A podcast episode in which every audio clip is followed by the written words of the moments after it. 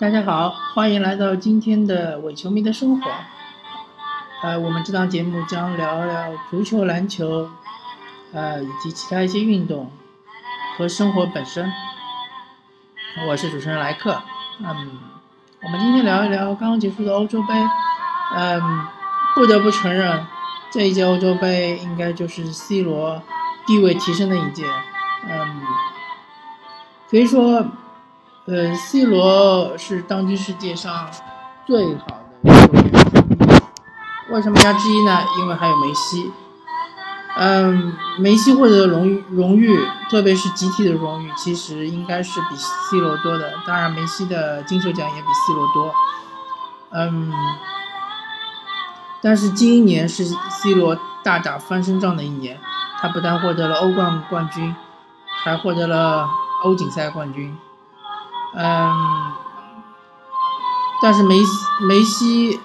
嗯，他的阿根廷队没有获得过任何一次大赛的冠军，甚至于像这种比较鸡肋的北美洲杯冠军，嗯，他也没有获得过。所以说，嗯，如果这一刻 C 罗和梅西呃双双退役的话，我敢肯定，C 罗在历史上地位应该是超过梅西的。嗯，当然梅西还有机会。阿根廷呃非常强，如果一八年世界杯他们能够获得冠军的话，嗯，梅西也有机会在历史地位上能够超过 C 罗。我们来聊一聊葡萄牙怎么能够获得这一次欧锦赛冠军吧。嗯，毕竟葡萄牙的实力在二十四支球队里面，应该说。差不多处于中等水平吧，就是十二十三的这样一个排名。嗯，不过他们的打法是非常得当的，并且他们有一个非常出色的主教练。嗯，有的时候如果你的这支球队过于强大，那你的主教练其实呃并不是非常重要。比如说像当年的西班牙，呃，其实只需要按照巴巴萨的踢法，啊，只是梅西换成了托雷斯，呃。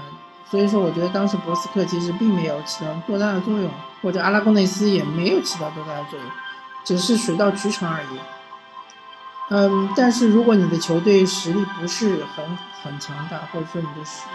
球队实力比较一般的话，那主教练的嗯他的能力就体现出来了。比如今年的葡萄牙，当年的希腊，当然不得不承认，葡萄牙今年踢的所有的比赛都非常的难看。嗯，唯一，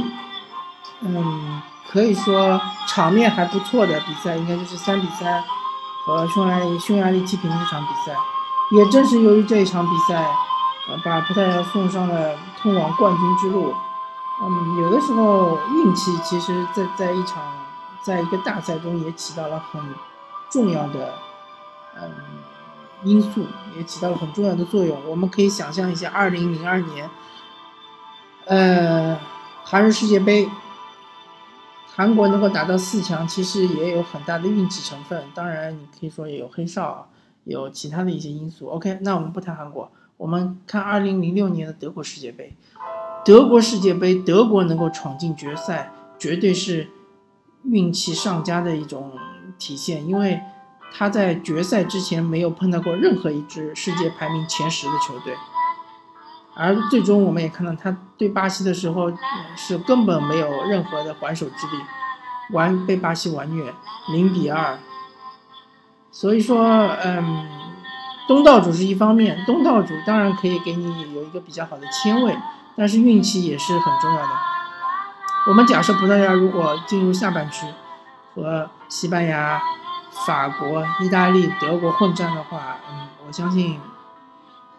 他们很难有机会能够打到决赛。这样的话，我们就比较出来，虽然同为黑马，但是葡萄牙与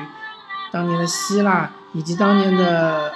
嗯丹麦相比的话，确实是有所不及的。呃，而且其实差距挺大的。希希腊二零二零零四年这一届欧洲杯我还是看过的，他们还是踢过几支强队的，并且他们也是。很多比赛都是赢的，他并不是说拖到点球或者拖到，呃加时赛通过自己的体能的优势来战胜对手。而丹麦我们就不用说了，劳德鲁普兄弟、舒梅切尔，嗯，都是非常强的球员，只是当时可能，呃，暂时还没有呃打出自己的名气。嗯，不过总而言之，我们要恭喜这支葡葡萄牙，他们是众志成城，他们击败了不可一世的，呃，东道主法国。但是我们也嗯不得不说，嗯，如果说我们按照 NBA 选秀的眼光来看，这支法国队它。呃，潜力明显要比这支葡萄牙队要大得多。如果说我们放到二零一八年世界杯的话，我相信法国队是一支夺冠大热门，而葡萄牙不是。嗯，我们来聊聊法国吧。法国它其实有很多呃很有潜力的、很有天赋的球员，而且他们很年轻，比如博格巴，博格巴二十五岁都不到；比如格里兹曼，格里兹曼也只有二十六岁。嗯，帕耶也只不过是二十七岁左右。呃，吉鲁也不大，嗯，所以说这支把法国队的核心阵容其实是很年轻的，嗯，如果稍加调教的话，啊，还是很有机会冲击二零一八年世界杯，嗯，甚至有人说这支法国队的水平，这支法国队的实力，甚至于高过九八年是呃夺得冠军的那支法国队，也虽然这支法国队拥有齐达内，拥有德约卡夫，拥有呃德尚，拥有呃佩蒂特。呃，还拥有呃德塞利、呃勒罗夫、呃还有图拉姆、呃利扎拉祖，但是那支法国队他没有一个很好的前锋，而这支法国队还有嗯不错的前锋吧。吉鲁虽然不不能算是世界级的，比如像伊布啊、像 C 罗啊、像梅西啊这样的球员，他们是不能无法比较的。但是吉鲁还是一个很好的策应型前锋，而且他们有格里兹曼，有一个嗯。未来可能是一个球王级的球员，嗯，很多人非常看好格里兹曼，我也非常看好他。他现在处于的一个平台，并不是一个非常好的平台，因为他背后没有强大的中场，不像是巴塞罗那或者是皇家马德里。马德里竞技的中场主要是以嗯绞杀为主，主要是以防守为主，但是他竟然在马德里竞技也能一个赛季攻入二十几个进球，小三十个进球，并且他在。欧洲冠军杯面对拜仁慕尼黑发挥的非常出色，虽然他在决赛里面呃罚失了一点球，呃，但也这种挫挫折也是一个嗯巨星级的球员所必经的吧。嗯，比如说他的同胞亨利，亨利当年在英超叱咤风云，一个赛季嗯攻入呃我记不太清了，可能是三十个进球，然后十几个助攻，但是他在欧冠决赛的时候，呃，输给了小罗纳尔多、梅西，呃，以及埃托尔组成三叉戟的巴塞罗那。但是他随即他就转投了巴萨，并且夺得了欧冠冠军。嗯，所以说他也是经历了一个巨大的挫折，然后也收获了自己的荣誉吧。并且亨利其实在九八年的时候就已经跟随法国队夺得了世界杯。并且零零年跟随法国队夺得了欧洲杯，其实也是荣誉等身的一个球员，所以格里兹曼还是很有机会的。如果他一八年能够获得世界杯，并且他在一八年之前能够获得欧冠的话，我相信他在呃法国足球的地位可能会仅次于普拉蒂尼或者是齐达内吧。嗯，我还是很看好格格里兹曼的，我也很呃很希望就是马德里竞技能够保留他的原来的阵容。啊，然后能够呃增加一些比较呃实用的替补球员，能够撑满一个赛季，能够获得一次双冠王或者三冠王，呃，最重要的是能够获得一次欧冠冠军吧。嗯，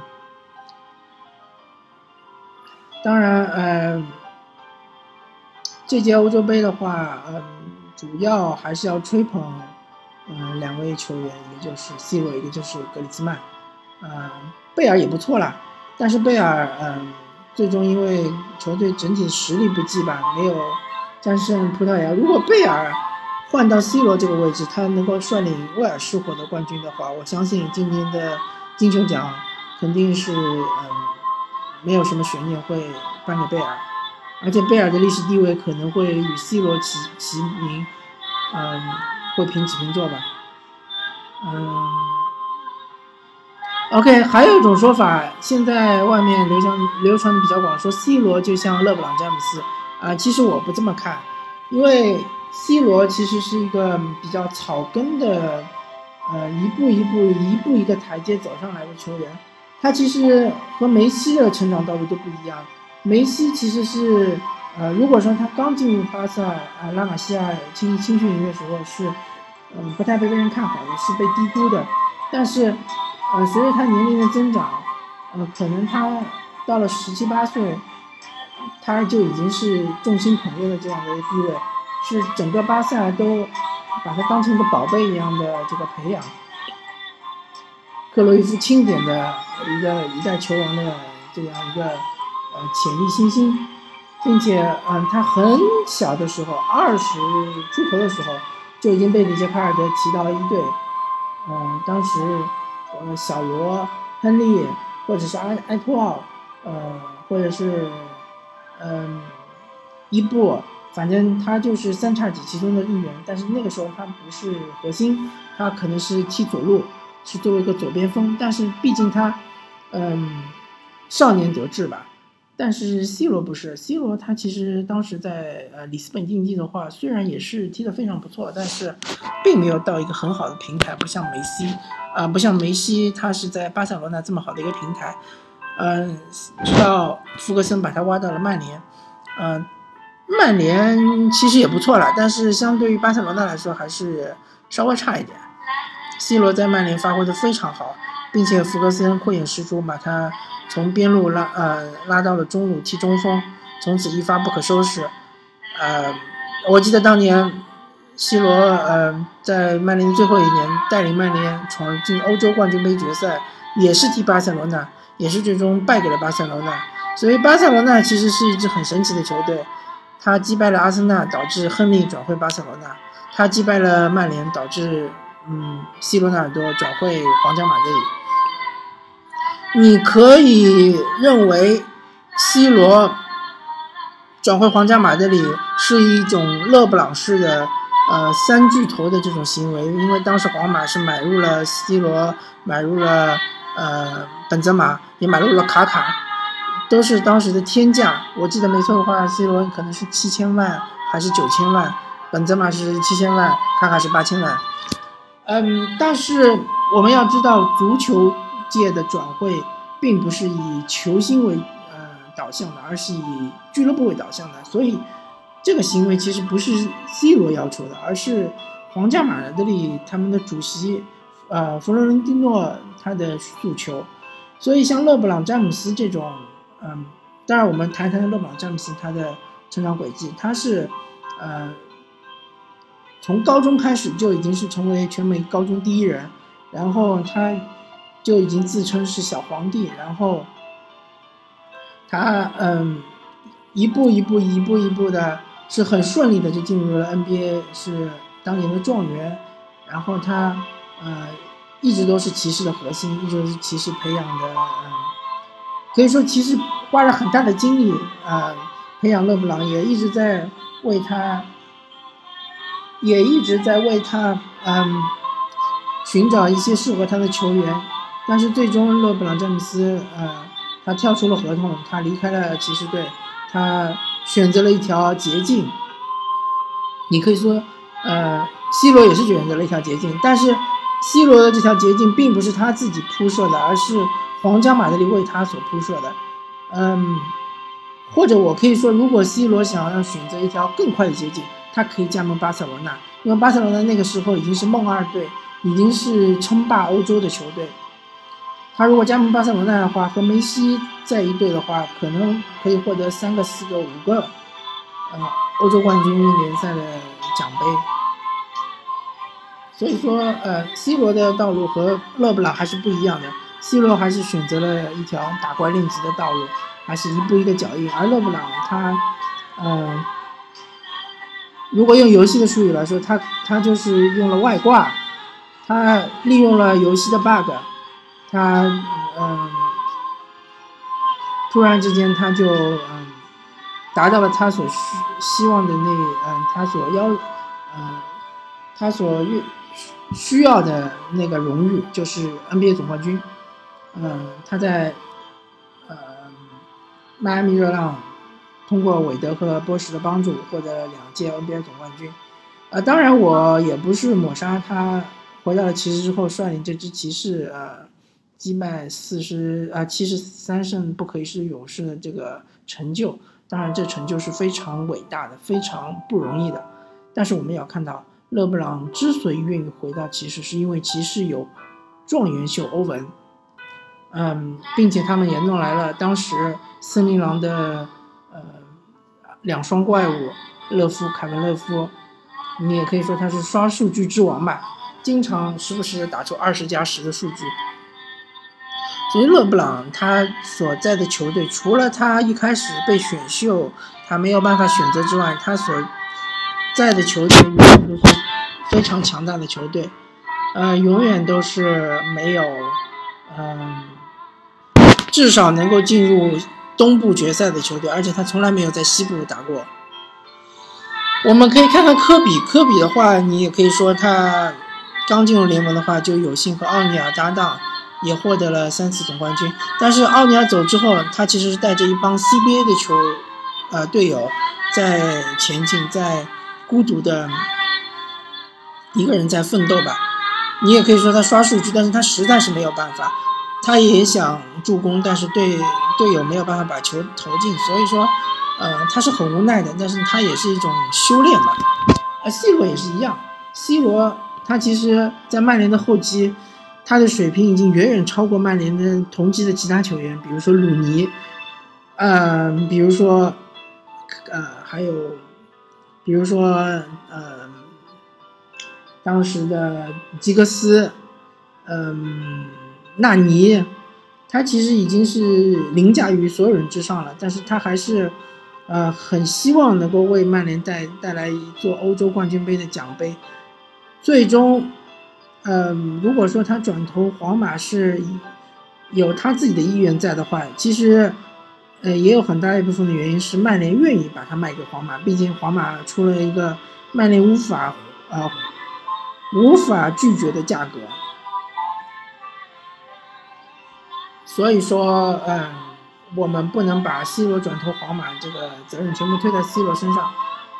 然后啊，很多人说今年 C 罗。带领的葡萄牙能够，呃，击败法国，就相当于今年的，嗯，勒布朗詹姆斯骑士在总决赛击败勇士，做这样一个类比。其实我也不是特别赞同，因为，嗯，足球和篮球还是不一样。篮球是没有办法完全靠防守，呃，在没有进攻的情况下也能够获得比赛胜利，而足球是可以的，嗯。我们可以说，葡萄牙这支球队训练有素，他们的防守非常强大。呃，他们是用一个很奇怪的阵型，之前他们是用的四四二菱形中场。我们可以看到，现在当今世界上的球队很少使用菱形中场，因为单后腰很难嗯顶得住对方的攻击线、攻击群的这个呃压制。所以一般都是用双后腰，但是葡萄牙就是这么一个另类的球队，他们用菱形中场，呃，做的很好，防守也非常的呃有条理，并且在 C 罗下场之后，我们可以看到，呃，C 罗下场之前，葡萄牙其实是被法国压制住的，法国也有几次机会，包括格里兹曼有一次禁区内头球稍稍高出门楣，呃，我相信这个球对格里兹曼来说是，他可能是嗯。最近几年非常悔恨的一个球吧，然后 C 罗下场之后，葡萄牙改踢四幺四幺，嗯，四幺四幺的话，他把纳尼顶到了前面，其实是一个无锋阵容，我们可以呃想象成是四幺五这样的阵容，因为纳尼也是积极的在回防，所以反而导致法国队进攻没有办法呃很好的施展，嗯，所以葡萄牙其实是可以拖把法国队拖到他。体能耗尽，甚至于拖到点球，通过点球来获胜。但是篮球不行，篮球的话，你可以防守，可以靠强悍的防守不断的反击来击败对手。但是你这个强悍的防守，防守强度能持续多久呢？不可能持续四十八分钟。你能持续十二分钟，你可以持续二十四分钟。但是绝对不可能持续四十八分钟。所以说，篮球对于进攻的诉求其实是更高的，对于球星的能力也是要求，嗯，更加体现的。呃，所以说相对来说，勒布朗的这一次大逆转，比起呃葡萄牙的这一次嗯惊天大冷门来说，还是难度高一点。嗯，嗯，OK，今天就聊到这里。呃，感谢感谢大家听我们今天的伪球迷的生活。呃，谢谢大家，下期再见，拜拜。